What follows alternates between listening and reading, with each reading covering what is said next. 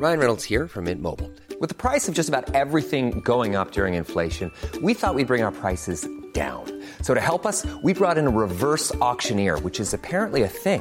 Mint Mobile unlimited premium wireless. Ready to get 30, 30, bit to get 30, bit to get 20, 20, 20, bit to get 20, 20, bit to get 15, 15, 15, 15 just 15 bucks a month. So, Give it a try at mintmobile.com slash switch. $45 upfront for three months plus taxes and fees. Promo for new customers for limited time. Unlimited more than 40 gigabytes per month. Slows. Full terms at mintmobile.com. Bonjour à tous, bienvenue dans Enquête d'esprit. À l'instar du football, les journées du patrimoine de ce week-end sont un des derniers lieux de communion entre Français dans une société atomisée en proie au communautarisme et aux minorités de toutes sortes. Mais que traduit cette soif de patrimoine à l'heure de la mondialisation? Est-ce une vague nostalgie que l'on cultive indéfiniment ou bien la nécessité d'être enraciné quelque part? Et la culture peut-elle être aussi un moyen de nous élever vers le ciel, de retrouver une transcendance, quelque chose qui nous dépasse et qui peut nous réunir à travers notamment les trésors du patrimoine chrétien?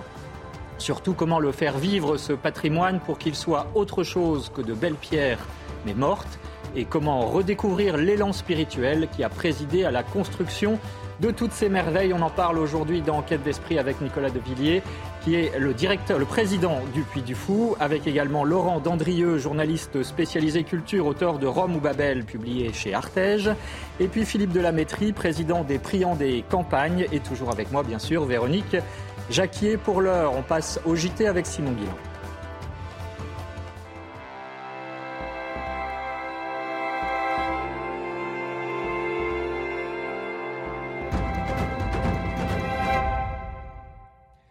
Simon, on commence par parler avec vous du débat sur la fin de vie qui a été relancé ces jours-ci par le chef de l'État.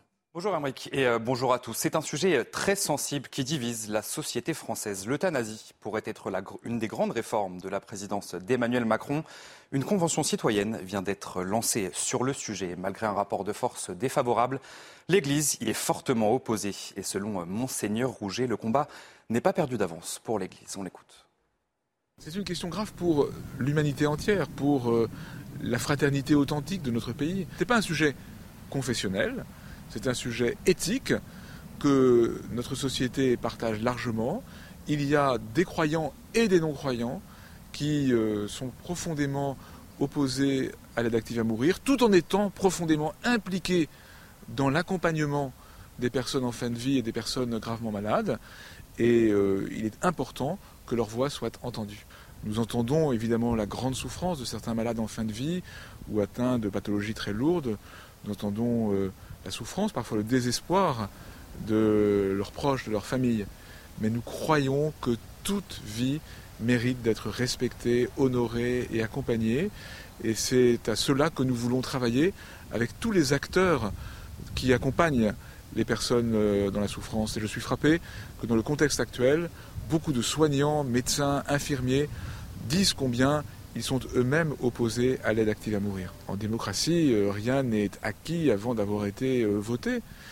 Et j'entends quand même que l'avis du comité consultatif national d'éthique, même s'il entr'ouvre la porte, ce que je trouve très regrettable, à l'aide active à mourir, commence par dire qu'il serait, il ne serait pas éthique d'avancer sur l'aide active à mourir sans avoir fait tout ce qui doit déjà être fait en faveur des soins palliatifs. Et d'autres responsables religieux se sont exprimés au sujet de l'euthanasie. C'est le cas du grand rabbin de France, Raïm Corsia, qui dénonce une rupture anthropologique tragique, ou encore de Christian Krieger, président de la Fédération protestante de France.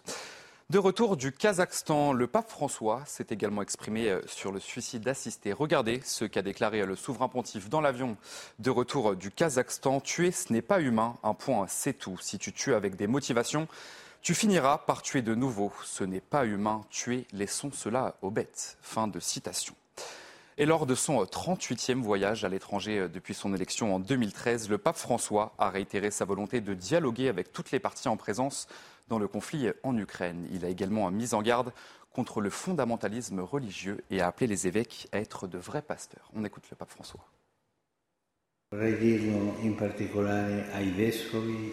Ici, je voudrais dire un mot spécial aux évêques et aux prêtres.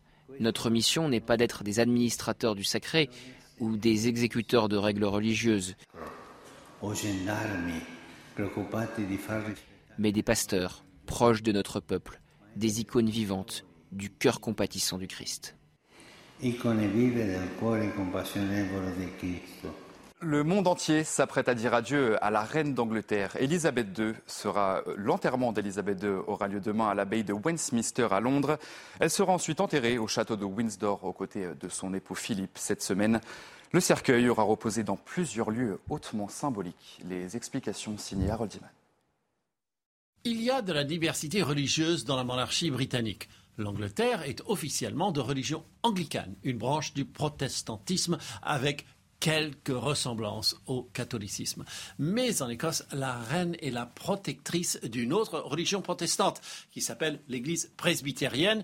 Et donc, son cercueil avait d'abord été exposé à Édimbourg, dans la cathédrale Saint-Gilles, dans la tradition presbytérienne.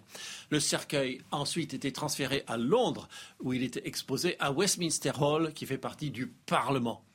Lundi, le cercueil sera transporté à l'abbaye de Westminster, à 100 mètres de là. C'est une église anglicane et n'est plus une abbaye depuis des siècles. L'archevêque de Canterbury, qui est le dirigeant spirituel de l'église anglicane, prononcera le sermon, puis c'est au château de Windsor, à une quarantaine de kilomètres, que euh, le cercueil royal fera son dernier déplacement.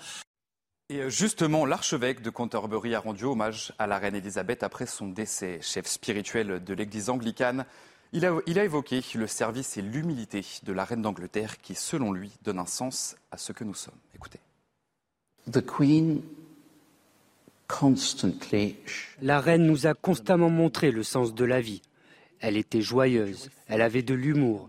she was life was full. Sa vie était bien remplie, mais elle n'a jamais, même dans les mauvais moments, perdu espoir. Et voilà pour l'essentiel de l'actualité cette semaine. C'est à vous, Émeric, pour la suite d'Enquête d'Esprit. Merci Simon Guillain. Est-il possible de faire revivre les trésors du patrimoine et comment on en parle aujourd'hui dans Enquête d'Esprit avec Nicolas Devilliers Bonjour. Vous êtes le président du Puy du Fou, le deuxième parc de loisirs fondé en 1989 par Philippe de Villiers, votre père, et qui a reçu de très, nombreux prix en France, en Europe et aux États-Unis. Vous aviez, avant le Covid, en 2019, 2,3 millions de visiteurs, un succès populaire donc, et d'autant plus intéressant que vous revendiquez votre ancrage dans l'histoire de France, où la dimension chrétienne figure en bonne place. Vous nous en parlerez. Avec nous également Laurent Dandrieux. Bonjour. Bonjour Émeric. Merci d'être avec nous. Vous êtes journaliste, écrivain, spécialiste reconnu de cinéma, mais pas uniquement, puisque vous avez écrit une dizaine d'ouvrages sur l'art, les questions religieuses. Votre dernier livre en date, Rome ou Babel, pour un christianisme universaliste et enraciné. C'est publié chez Artege. Et dans ce dernier essai, vous expliquez pourquoi le christianisme en France, notamment, est à la fois enraciné dans une culture particulière, tout en étant universel et en s'adressant donc à tout le monde. Et puis, Philippe Delamétrie, bonjour. Bonjour. Merci d'être avec nous. Vous êtes le président d'une association qui s'appelle les Priants des campagnes, une association qui ne fait pas de bruit mais beaucoup de bien. Vos bénévoles euh, se dévouent humblement pour faire vivre ou revivre les églises rurales, entretenir la flamme spirituelle aussi. Vous nous direz comment. Et puis toujours avec nous, Véronique Jacquet. Bonjour Véronique. Bonjour à tous. Je rappelle que vous êtes journaliste. Alors, euh, Laurent Dandrieux, je commence par vous, puisque vous étudiez depuis longtemps euh, la culture et puis le sujet aussi de votre dernier livre, Rome ou Babel. Que révèle l'attrait des Français pour leur patrimoine? Est-ce que finalement il y a un inconscient culturel catholique en France? Et comment le réveiller? Alors, ce que révèle ce- ce- cet attrait permanent pour le patrimoine, c'est tout simplement euh, un besoin vital de l'âme, pour reprendre euh, l'expression de la philosophe Simone Veil, qui est ce besoin d'enracinement. On a besoin tous de savoir d'où on vient et on a besoin de puiser, comme disait là aussi Simone Veil, la quasi-totalité de, de- de euh, de nos ressources spirituelles, intellectuelles, morales des, des communautés dont nous faisons partie, en l'occurrence effectivement de la culture et de l'identité française qui s'expriment euh, à travers le patrimoine. Finalement, s'intéresser au patrimoine, ça n'est pas du tout euh, un, acte passéiste, c'est- c'est reprendre contact avec notre euh, ADN. Euh, pas via- superflu. Via la culture, c'est pas du tout superflu. Et évidemment, dans le cas français, cet ADN est profondément euh, imprégné euh, de catholicisme, ce qui fait que, en fait, beaucoup de Français qui ne croient plus avoir aucun rapport, quel qu'il soit, avec la religion catholique, en fait, en sont imprégnés quasiment à leur insu et sont marqués profondément euh, dans, leur âme par cette euh, culture catholique. Comme M. Jourdain qui faisait de la prose sans le savoir en quelque fait. sorte. Nicolas de Villiers, nous allons revenir bien sûr sur les raisons du succès du Puy du Fou, qui a été fondé donc sur ce patrimoine immatériel, hein, l'histoire de France. Mais avant, parlez-nous de cette dernière initiative du Puy du Fou, ça s'appelle le Grand Tour, un train privé façon 1900 qui fait un tour de France à la découverte des merveilles du patrimoine français. Oui, absolument. L'idée, c'est euh, si tu ne viens pas au Puy du Fou, le Puy du Fou ira à toi. Donc en fait, nous avons imaginé un, un train 1900 qu'on construit complètement, mais un vrai train dans lequel on va pouvoir dormir, se restaurer, etc. Et ce train qui sera une véritable merveille, un petit joyau, eh bien, vous allez euh, y monter et puis vous allez euh, partir de Paris et faire une grande boucle dans toute la France à la découverte des grandes saveurs, des, grandes merveilles françaises, euh, de tous les hauts lieux qui, d'une certaine façon, composent comme une marqueterie ce qui nous paraît être l'art de vivre à la française et finalement l'esprit français. Donc on va passer par, par exemple, les hospices de Beaune, la cathédrale de Reims, mais aussi le lac d'Annecy, euh, le bassin d'Arcachon, le palais des papes d'Avignon, Chenonceau. Vous voyez, donc finalement, il fallait qu'on voit un, château de la Loire, il fallait qu'on voit une cathédrale, il fallait qu'on voit un grand paysage, il fallait qu'on découvre aussi euh, la Provence avec Saint-Rémy de Provence et, Van Gogh. Bref, on va comme ça passer dans un certain nombre de lieux et faire découvrir et faire aimer la France. C'est juin 2023 le lancement, c'est ça hein? Exactement, juin 2023 avec 36 passagers à bord ça dure combien de temps? Ça dure 5 jours, 5 nuits. Vous partez le lundi matin et vous êtes de retour le samedi matin à Paris. C'est un peu l'Orient Express euh, version euh, française. Mais avec tout le confort à bord que l'Orient Express n'a pas aujourd'hui et, et nous, nous l'apportons. Philippe Damétri, vous vous intéressez plus particulièrement aux églises, puisque vous essayez de les faire revivre avec votre association, les priants des campagnes. Et il semble, euh, dans ce domaine, qu'il y ait urgence, hein, puisque on va voir ces chiffres qui s'affichent à l'écran. Entre 2500 et 5000 églises, 3000 pardon, sont menacées de disparition d'ici à 2030. Et euh, finalement, c'est un peu ça, euh, ça a été un cri du cœur qui a présidé à la création de votre association, les priants des campagnes. Oui, tout à fait. C'est un cri, le cri d'un cœur blessé, hein, d'un cœur révolté euh, au moment où j'ai vu une image qui m'a choqué, une, une, pelle de démolition qui, qui, détruit une église. Et ça, je me suis dit, mais. mais on en voit encore de nos jours. Hein. On, voit encore de nos jours. s'afficher sur les alors, euh, Mais nous sommes impuissants. Et je me suis dit, mais, mais les chrétiens savent-ils ce qu'est une église? Leur église de village. Est-ce qu'ils connaissent le sens? Et là, euh, je dis, bah, voyons, il faut réagir. Il faut réagir. Et comme je pense que ce n'est pas la pierre qui nous incite à la prière, c'est la, prière qui va sauver, qui va sauver les pierres. Voilà, c'est un peu ça que je, pense et nous pensons tous. C'est la prière. Et donc il faut, il faut faire revenir la prière là où elle ne s'élève plus. C'était ça. Et donc, euh, avec des amis, nous avons donc créé cette association pour susciter, nous ne sommes pas les seuls, bien sûr, à prier aux églises. Voilà. Et ça, c'est, un, en fait, c'est un, acte de non-assistance, non-assistante à personne en danger. Pour nous, l'église est une personne. Et plutôt, nous, chrétiens, nous allons y rencontrer une personne. La France aussi, non, Laurent Dandrieux? Voilà. Oui, la France est une personne, elle a une âme, évidemment, comme, comme toutes les nations. Euh, c'est le, le futur Pie XII, je crois, qui disait que les nations, comme les individus, ont aussi une vocation spirituelle. Et, et la France, effectivement, dont on sait que tous les papes, de, même les papes de l'époque moderne, ont martelé euh, qu'elle était la fille aînée de l'Église, elle a évidemment euh, cette vocation spirituelle éminente. Véronique Jacquet. Oui, votre témoignage, Philippe de la Métrie, est très important parce que finalement, vous nous dites ce qui compte, c'est l'engagement. Le patrimoine, c'est voir aussi des chrétiens qui prient. C'est pas seulement des vieilles pierres et des, et des églises qu'on restaure, c'est ça? Oui, oui. Et je me suis dit, mais si, si personne ne voit un chrétien prier, comment peuvent-ils venir nous interroger? Alors, c'est très bien de prier dans sa chambre, comme dit l'Évangile, vous vous retirez dans votre chambre, prier. Mais, mais si personne ne nous voit rentrer dans une église et prier, ben comment? Alors que s'ils nous voient peut-être qu'ils iront vers nous, peut-être nous allons attirer par, euh, par contagion, peut-être, c'est ce que j'ose espérer. Nous allons attirer une personne, mais, mais pourquoi pries-tu? Qui pries-tu? Ben On peut répondre. Il n'y a pas de prosélytisme dans nous allons prier, nous nous manifestons notre foi. Qui, qui a, qu'est-ce qui a construit les églises? C'est la foi qui a construit les églises. Et donc c'est la foi qui les sauvera. Nicolas Devilliers, on parlait de la France tout à l'heure, c'est l'amour de la France aussi qui a guidé l'aventure étonnante et familiale qu'est et qu'a été le Puy du Fou oui, euh, euh, vraiment. C'est-à-dire que, mais c'est une, France dont on refuse de faire un musée. Et pour, ne pas que la France devienne un musée, il faut euh, trouver un nouveau langage artistique qui soit un langage vivant, qui est celui du spectacle que nous avons inventé sans doute un huitième art. Et donc l'objectif pour nous, c'est vraiment de, de, faire toucher du doigt, en touchant les cœurs, ce, ce que euh, ce qu'est notre legs, notre patrimoine, notre héritage finalement lorsqu'on est français et lorsqu'on est étranger, on peut tout autant aimer le Puy du Fou puisque on vibre et on a envie finalement d'aimer la France lorsqu'on vient au Puy. Et puis les Américains euh, s'y prennent, euh, ils se prennent au jeu puisqu'ils nous ont remis des prix, donc on exactement. Non seulement ils nous ont remis des prix, mais vous savez qu'on a un projet aux États-Unis puisque les Américains sont venus nous chercher pour créer maintenant des spectacles aux États-Unis. Nous avons un premier projet en cours.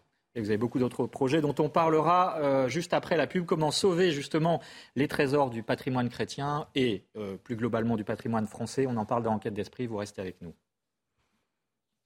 De retour dans Enquête d'esprit, comment sauver les trésors, les merveilles du patrimoine français et chrétien Et puis la place, bien sûr, de la foi, de l'élan spirituel dans tout ça. On en parle avec Nicolas Devilliers, il est président du Puy du Fou, avec Laurent Dandrieux, auteur de Rome ou Babel, publié chez Artege, et avec Philippe Delamétrie, président des Priants des Campagnes, bien sûr, Véronique Jacquier est avec nous. Alors Nicolas Devilliers, euh, je commence par vous. Comment expliquer justement ce succès du Puy du Fou? Je rappelle, un deuxième parc d'attractions en France, plus de 2 millions de visiteurs.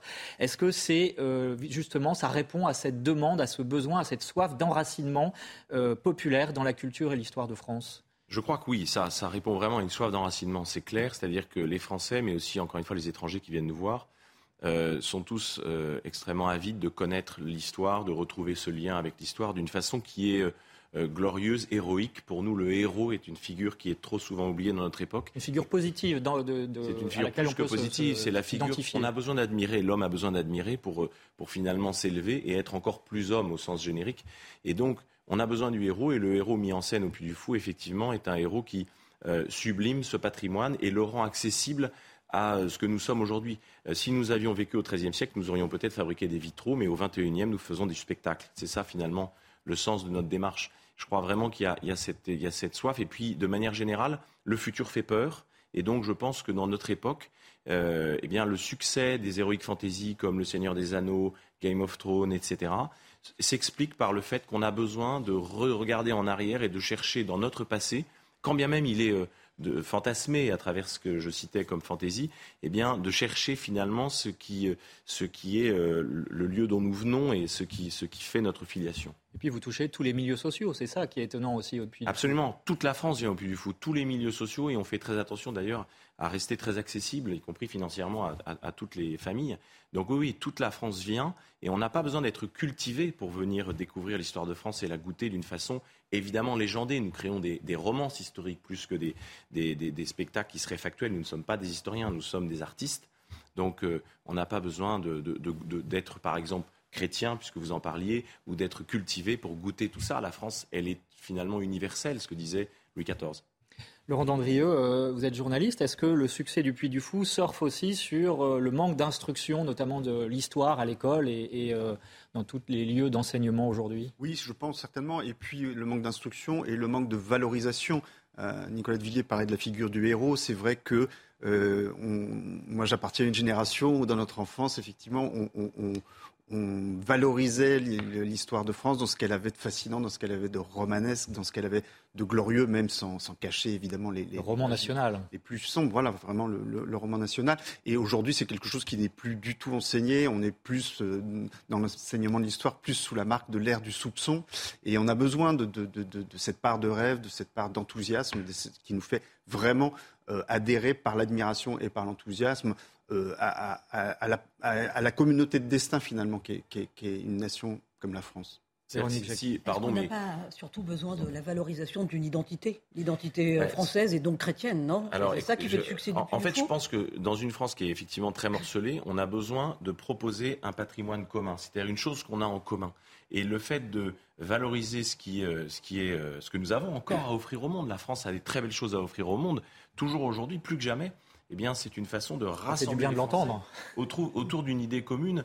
Et, tant qu'on n'aura pas un patrimoine en commun, si nous ne partageons jamais la même maison et qu'on s'entend jamais sur la forme et, l'esthétique de cette maison, on ne pourra jamais s'entendre. Et donc c'est la même chose. Finalement, une nation, c'est une famille de familles. Donc il faut absolument que nous puissions offrir aux Français une, une vision positive de ce qu'ils ont en commun, d'où qu'ils viennent, et quelle que soit par ailleurs leur sensibilité personnelle. Laurent Dandrieux, est-ce que c'est un antidote, cet euh, enracinement, euh, au mondialisme ou à la mondialisation euh, telle qu'elle on la, vit aujourd'hui et que tout le monde la respire? Oui, je pense qu'il est de plus en plus clair pour tout le monde que la mondialisation telle que nous la vivons, ça n'est pas seulement euh, la libre circulation des biens, des personnes, des capitaux, et un truc finalement très bien parce que très pratique.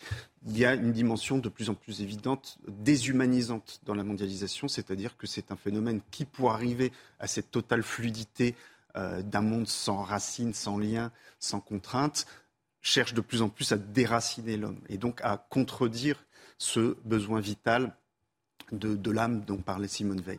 Et au contraire, effectivement, euh, c'est tout l'intérêt de, l'universalisme chrétien, c'est que c'est un universalisme, c'est-à-dire que ça nous rappelle que, étant euh, fils du même père, nous sommes tous frères, et donc ça nous ouvre à euh, cette, fraternité universelle, mais pour autant en valorisant notre enracinement dans des cultures particulières. Le catholicisme, c'est quelque chose qui a toujours été incarné dans des cultures, dans des peuples, dans des cultures nationales.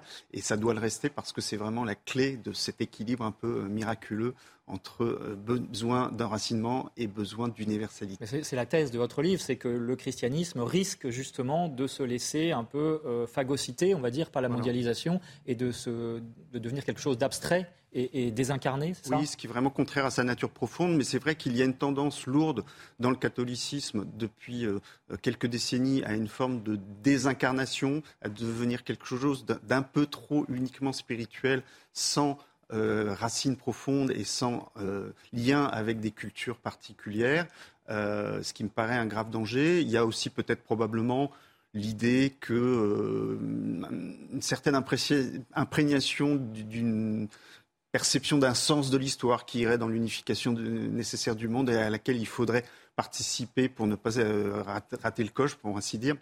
Mais je pense que là, le, catholicisme ferait une grave erreur parce que, en, allant dans ce sens-là, parce que finalement, d'une part, il se coupe des, peuples et d'autre part, il donnerait la main à son pire ennemi, qui est ce mondialisme qui cherche à nous arracher à toutes nos solidarités, y compris religieuses. Mais c'est une vision euh, un peu trop matérialiste, selon vous? Euh, à la fois matérialiste, c'est dans la mesure où effectivement, ça a une tendance à faire passer euh, c'est passer du plan eschatologique au plan euh, purement politique et humain, et en même temps une vision trop spirituelle, c'est-à-dire que euh, ça oublie la dimension d'incarnation et, le fait que euh, l'évangélisation s'est toujours faite par inculturation, c'est-à-dire incarnation dans des cultures particulières. Véronique Jacquet. Oui, euh, qu'est-ce que ça veut dire finalement incarnation? Ça veut dire euh, restauration de calvaire, ça c'est déjà pour euh, le symbole dans le paysage. Ça veut dire aussi plus de dévotion populaire. On, occupe le terrain, on reconquiert un territoire avec des processions, avec, avec des messes. Qu'est-ce que, quand vous parlez d'incarnation, vous souhaitez quoi? Je pense qu'effectivement, il serait bien que le catholicisme se réconcilie avec les formes les plus populaires de dévotion qui ont été malheureusement un peu mises à la porte euh, à partir des années 60 et qu'on n'ait plus euh, de euh, scrupules effectivement à faire des processions, à, vénérer des reliques. des choses comme ça.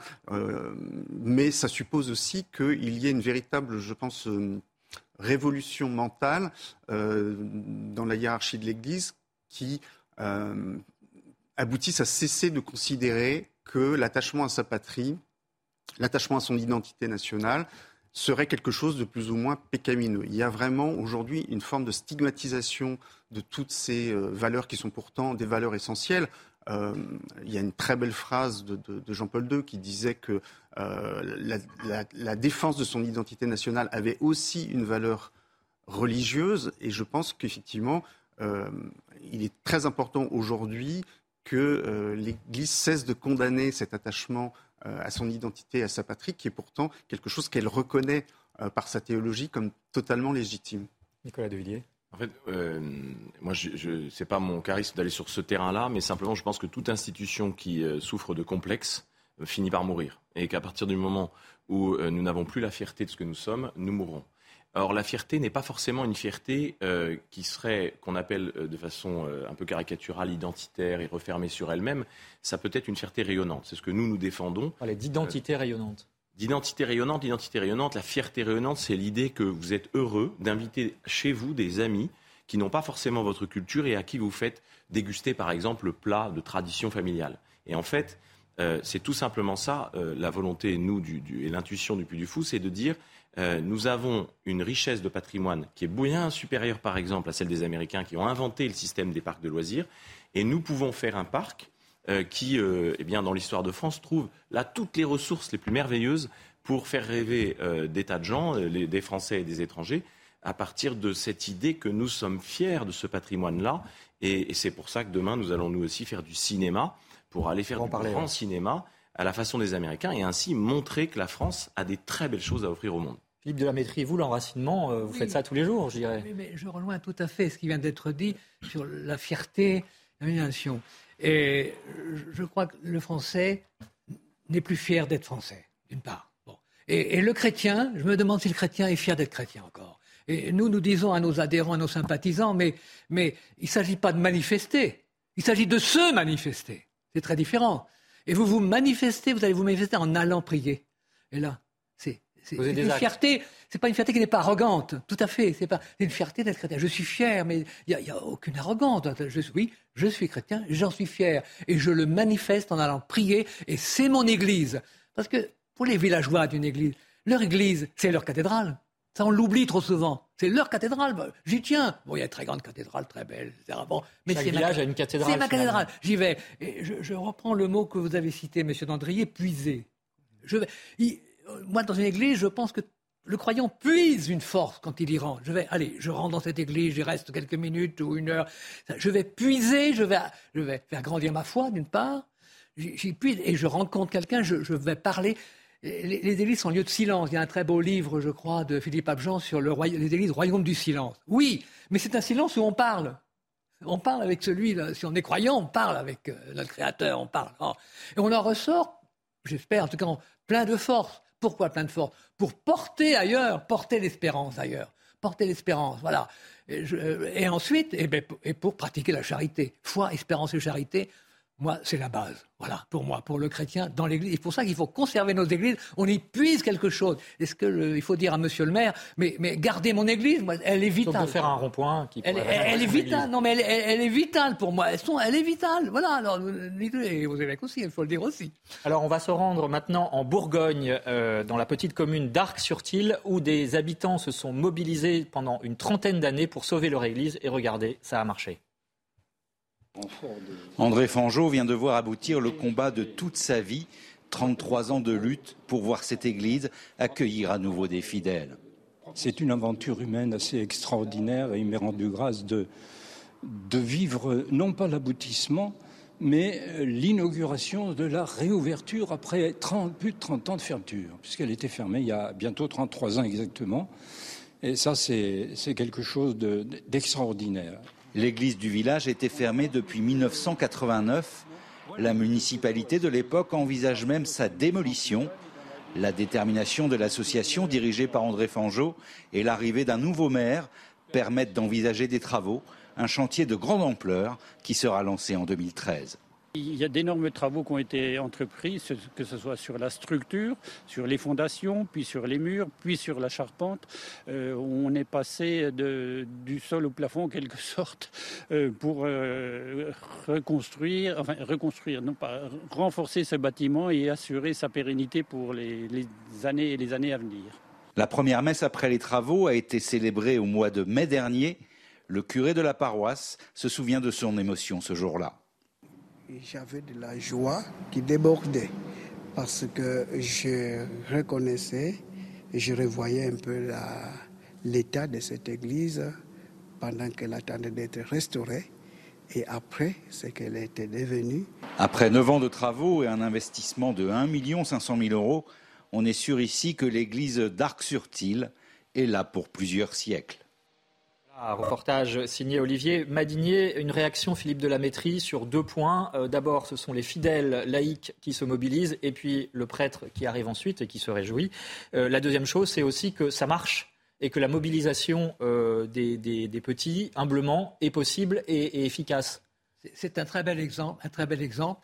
Pourquoi? Parce que ce sont des laïcs, ce sont des fidèles des laïcs. Et je crois que aller prier dans une église, voilà, et, faire lever la prière là où elle n'est plus, où elle, elle n'est plus, c'est vraiment un champ d'action des laïcs dans, la continuité de Vatican II dans la Constitution sur le rôle des laïcs, je crois. C'est exactement un champ d'action des laïcs. Alors ça, c'est un champ d'action à nous, à nous laïcs. Et là, euh, voilà un exemple qui illustre très, très, très bien. Deuxième chose, je note, c'est une association.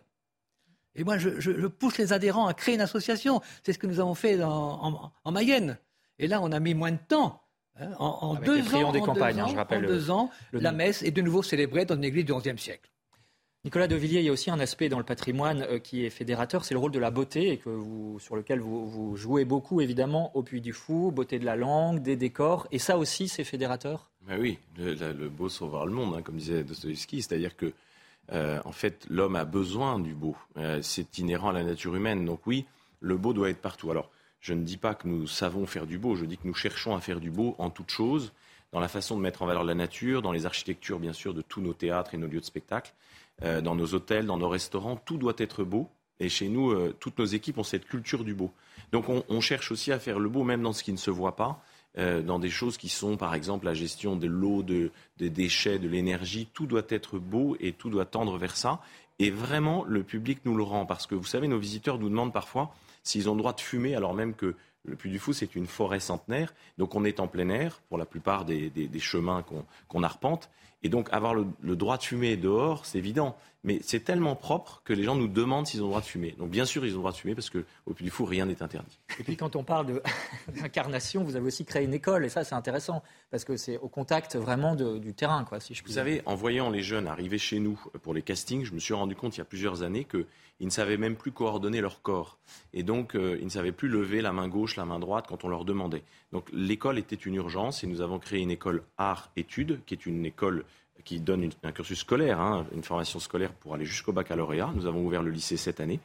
Et l'objectif avec 300 élèves, eh bien, c'est non seulement de leur donner la formation scolaire classique française qui leur permet d'avoir le baccalauréat, mais aussi une formation artistique qui complète ce parcours-là et qui va peut-être leur donner euh, l'occasion de découvrir un talent, une passion particulière et surtout, je pense, épanouir en eux eh bien, euh, une façon de se tenir, une façon de, là encore, tendre vers le beau et de chercher en, toute chose à, finalement euh, trouver le meilleur de soi. Voilà, et c'est ça la force de notre école qui est un vrai succès. Voilà, euh, aussi un moyen, il y a les associations, les écoles. Euh, mais se pose une question aussi, pourquoi justement sauver euh, ce patrimoine, ce patrimoine chrétien en particulier? Je vous propose d'écouter à présent la réaction de notre consoeur Sonia Mabrouk, consoeur de CNews et d'Europe 1, qui, il y a quelques années, a écrit un livre, Douce France, où est passé ton bon sens, publié en 2019, et elle nous explique pourquoi il faut défendre les églises. Cette préservation euh, des monuments euh, chrétiens en France est essentielle. À mon avis, elle est même euh, primordiale au cœur, elle devrait être au cœur de nos préoccupations, y compris les préoccupations les plus contemporaines, tout simplement parce que ce, ce patrimoine religieux est tout d'abord un patrimoine universel quelles que soient nos, croyances, quels que soient d'ailleurs nos, pays d'origine, ce patrimoine chrétien, ce long manteau euh, d'église en France, comme on a coutume de l'appeler, nous appartient à tous. Moi, j'ai euh, coutume à dire que si on est voilà, musulman ou autre, on devrait être attaché presque naturellement à ce patrimoine parce qu'il fait partie de notre imaginaire euh, collectif. Et vous savez, aujourd'hui, il suffit de, regarder parfois à la nue, en traversant la France, l'état des, des, églises pour s'en émouvoir. Là encore, quel que soit euh, nos, croyances. Il y a de plus en plus, je n'ai pas le chiffre en tête, mais d'églises qui ne sont pas entretenues, évidemment, et même euh, des églises qui sont euh, en ruine. Et d'ailleurs, c'est un spectacle qui est assez particulier. Il y a beaucoup de, grands auteurs qui ont écrit sur les ruines des églises. Elles contiennent des fragments de sacré. Et c'est pour ça qu'il faut préserver ce patrimoine, parce qu'il est détenteur d'une forme de sacralité qu'on a perdue aujourd'hui dans notre société, qui est quand même un peu en manque de repères. Je ne comprends pas en réalité ce débat ou cette polémique depuis tant d'années qui consiste à, à dire que rappeler les racines chrétiennes de la France, ce serait un petit peu euh, euh, euh, un défi par rapport à, d'autres citoyens français d'origine ou de confession différente. Je crois que c'est une réalité, les racines chrétiennes de la France. On, peut les reconnaître, tout comme moi je reconnais pour mon pays d'origine, évidemment, la culture musulmane. Donc au contraire, rappeler ce patrimoine religieux, historique, civilisationnel, c'est y participer également avec des sensibilités, des croyances différentes. Mais je pense qu'on peut, et je vais employer la fameuse expression euh, vivre ensemble en respectant euh, ses racines. Et donc en les respectant, c'est aussi euh, l'occasion de, préserver ce, patrimoine religieux et ses églises. Réaction Laurent Dandrieux, notamment sur le fait que ce patrimoine, donc chrétien, puisque nous sommes en France, est aussi universel. C'est ce qu'a dit Sonia Mabrouk. C'est très frappant. Effectivement, je crois, je crois que c'est très, très juste. C'est-à-dire que euh, un patrimoine euh, très enraciné dans une culture particulière fait entendre euh, une note particulière, la note avec laquelle l'âme française perçoit le monde et, le contemple et le restitue. Mais cette note, elle est offerte à tout le monde. C'est un trésor universel offert à tout le monde. Et donc, une culture enracinée, finalement, euh, c'est ce qu'il y a de plus universel. Et je prends dans mon livre l'exemple de, de, de, de Fra Angelico, qui est un peintre que tout le monde connaît, qui est un peintre essentiellement toscan, qui est très marqué par, euh, par, son enracinement toscan, et pourtant c'est celui qui euh, nous communique de la manière la plus universelle possible l'essence même des choses. Deuxième chose qui m'a frappé, si vous permettez, dans ah, ce que a dit Sonia Mabrouk, elle a parlé aussi du fait que les églises, le patrimoine religieux était une sorte de conservatoire du sacré. Et j'y pensais aussi en vous écoutant tout à l'heure, c'est que vous disiez qu'en euh, en allant prier dans une, église, on, dialoguait en quelque sorte avec le silence. Ah, on dialogue évidemment avec Dieu si on est croyant, mais si on n'est pas croyant, on dialogue aussi avec la prière accumulée par des générations et des générations. J'ai participé très modestement comme, modeste donateur à la, restauration d'une église romane dans le, Perche. Et je visitais un jour cette église restaurée avec la présidente de l'association qui, a organiser tout ça, qui n'avait pas la foi et qui me disait avec beaucoup d'émotion qu'elle était très fière d'avoir sauvé ses, contribué à sauver ses murs parce que on sentait dans ces murs la prière accumulée de générations et de générations. Et donc c'est un lien aussi spirituel entre les générations, euh, une église qui est sauve. Je suis frappé par les, non-croyants qui sont attachés à l'Église de leur Dieu. Et je voudrais remercier les voix autorisées récentes. Je pense à M. Stéphane Bern et aux sénateurs qui viennent d'écrire un rapport pour sauver les églises. Mais je les remercie de cette de l'intérêt qu'il porte. Et je crois que. Et moi, Alors, ils disent quand même qu'une euh, église, ça peut aussi servir euh, à autre chose et faire un euh, musée. Ou... Bon, je ne pense pas. peut-être discuter. Moi, je veux la conserver pour qu'elle soit un lieu de prière. Voilà, voilà. Mais, mais il contribue, il contribue au maintien de ce patrimoine religieux. Nicolas de Villiers, vous, vous n'avez pas peur d'afficher, je dirais, la dimension chrétienne de l'histoire de France hein, dans tous vos spectacles. On pense à Jeanne d'Arc, on pense aux martyrs de l'Antiquité. Enfin, c'est omniprésent finalement au Puy du Fou. Parce que c'est l'histoire, parce que c'est l'histoire et que euh, lorsque nous créons un parc en Espagne, l'Espagne a été marquée par 700 ans de culture islamique euh, et nous avons un, spectacle, puis deux spectacles même sur euh, les quatre spectacles que nous présentons en Espagne dans la journée, plus le spectacle de nuit, dans lesquels nous évoquons tout le patrimoine et l'héritage espagnol qui est marqué par cette culture mudéjar, qui est vraiment le, le mélange de la culture chrétienne et de la culture islamique après justement le passage islamique, mais on a aussi euh, des histoires qui, sont racontées, qui se passent pendant cette période-là, pour montrer la grandeur d'une civilisation, quelle qu'elle soit. Donc, nous ne sommes pas dans une espèce de posture. Nous pensons simplement que lorsqu'on parle de la France, qui a été marquée par, plus de mille ans de, christianisme, de fait, euh, eh bien, tous nos villages, euh, vous savez l'expression mettre l'église au milieu du village, et puis il y a Notre-Dame de Paris derrière vous, tous nos villages sont marqués, et tous nos départements, par des cathédrales et des églises. Donc, de fait, c'est impossible de nier cette réalité-là. Et, finalement, la façon dont nous nous parlons et nous nous tenons ici même sur ce plateau est une chose d'origine chrétienne, que nous le voulions ou non. On n'a pas besoin d'être croyant pour reconnaître ça, c'est un fait. Et donc, euh, l'objectif pour nous, ça n'est pas de faire un prosélytisme qui n'est pas de, la vocation du plus du Fou, mais simplement, c'est de dire euh, l'héritage est ainsi fait que dans la civilisation française, il y a toutes les dimensions du christianisme qui sont là, l'amour courtois, chevaleresque, le rapport entre l'homme et la femme, le, rapport entre les parents et les enfants, etc., etc. Tout est là euh, et tout a été mis en place par l'Église. Alors aujourd'hui, ça n'est plus le cas. L'Église n'est plus présente dans la société comme elle l'était à certaines époques de notre histoire. Et alors et, alors, on peut montrer que finalement, la société a su vivre en harmonie et a su fonder des cathédrales. Euh, que savons-nous fonder aujourd'hui?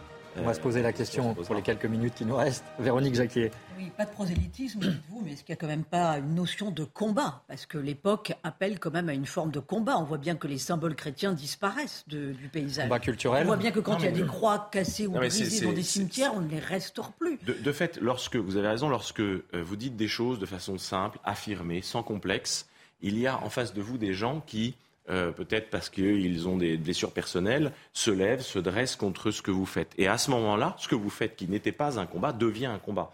Donc de fait, par certains aspects, euh, toute œuvre artistique, toute création est un combat.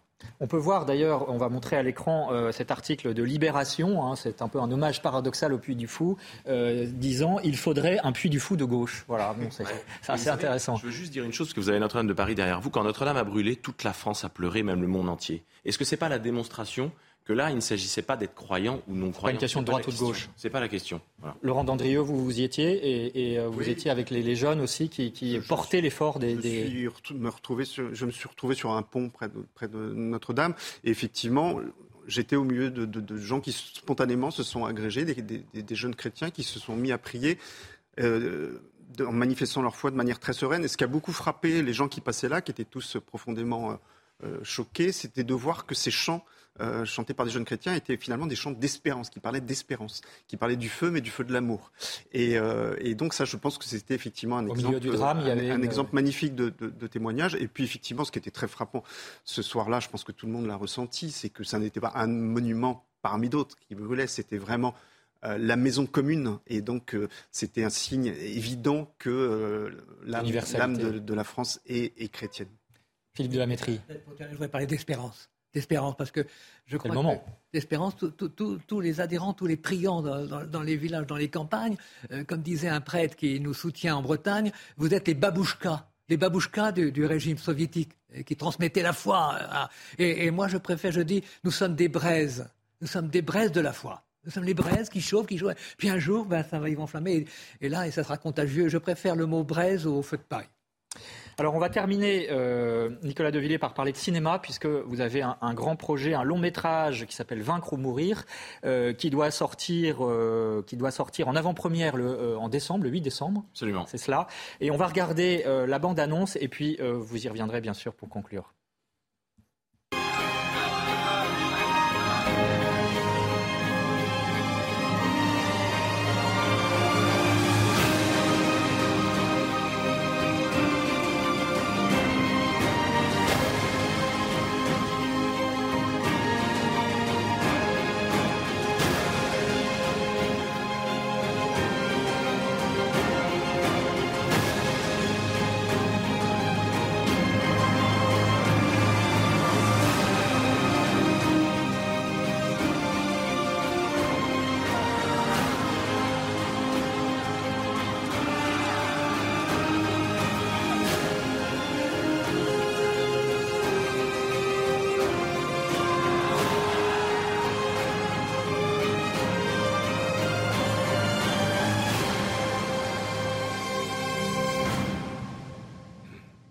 Making of de Vaincre ou mourir, la dernière, euh, le dernier projet du Puy du Fou, donc qui sera en avant-première le 8 décembre et puis qui sortira en janvier sur l'histoire d'un héros, Charette, héros de l'armée catholique et royale pendant les guerres de Vendée. Donc là aussi, euh, votre volonté, c'est de montrer quoi? Qu'un sursaut est possible?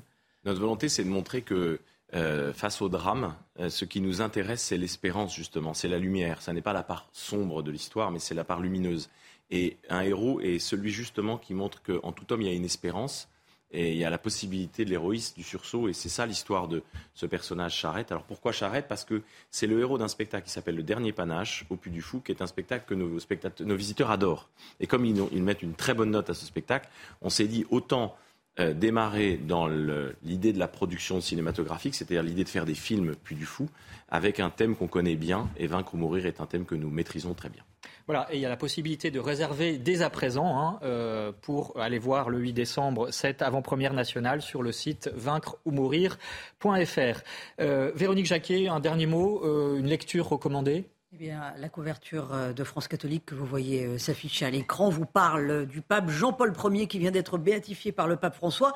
Et bien entendu, large place dans le dernier numéro de France catholique est donnée aux initiatives comme celle d'Arc-sur-Tille, mais aussi le retour d'un très beau tabernacle dans l'église Saint-Bruno de Bordeaux. Voilà, il y a beaucoup d'initiatives pour restaurer le patrimoine et le patrimoine sacré, bien sûr, qui parle à tous. Voilà, et l'espérance est donc très concret. Merci à tous euh, d'avoir euh, bien voulu être sur notre plateau pour parler de ce patrimoine français et chrétien qu'il faut restaurer, sauver, mais aussi habiter, hein, on l'aura compris.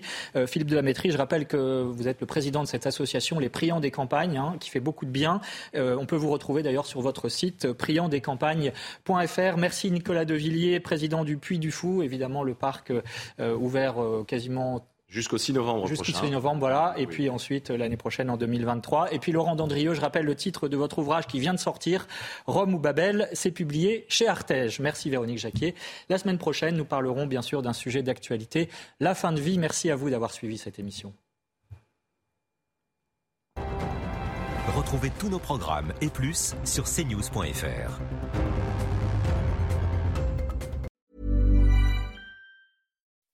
When you make decisions for your company, you look for the no-brainers. If you have a lot of mailing to do, stamps.com is the ultimate no-brainer. Use the stamps.com mobile app to mail everything you need to keep your business running with up to 89% off USPS and UPS. Make the same no-brainer decision as over 1 million other businesses with stamps.com. Use code PROGRAM for a special offer. That's stamps.com, code PROGRAM.